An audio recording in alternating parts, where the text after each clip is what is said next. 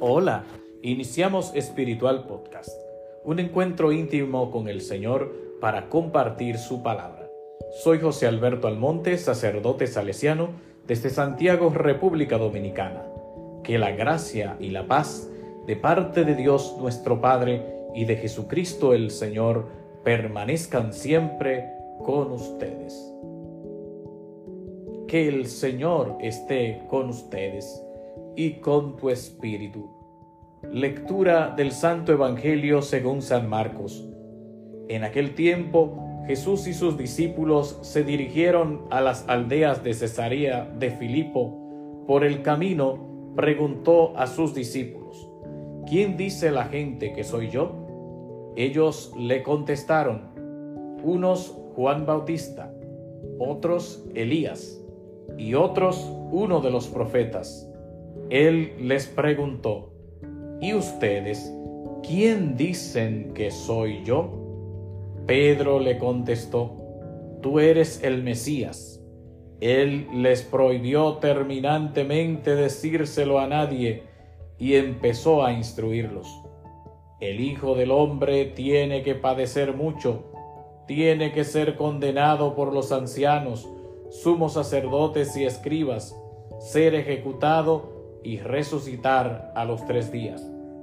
Se lo explicaba todo con claridad entonces Pedro se lo llevó aparte y se puso a increparlo. Jesús se volvió y de cara a los discípulos increpó a Pedro. Quítate de mi vista, Satanás. Tú piensas como los hombres, no como Dios. Palabra del Señor. Gloria a ti, Señor Jesús. ¿Quién dice la gente que soy yo? Jesús planteó un día esta pregunta a los discípulos que iban de camino con él y hoy nos la plantea a nosotros de igual forma. Como en aquel entonces, podremos dar y escuchar una variedad de respuestas, pero no necesariamente convincentes. Por eso, esta pregunta solo se puede responder desde lo íntimo del corazón como fruto de una relación íntima y personal con Cristo. No hay otra forma de contestarla. De lo contrario, se puede caer en la tentación de repetir frases que hemos aprendido en el catecismo o hemos escuchado decir otros. ¿Por qué es tan crucial esta respuesta hoy en día?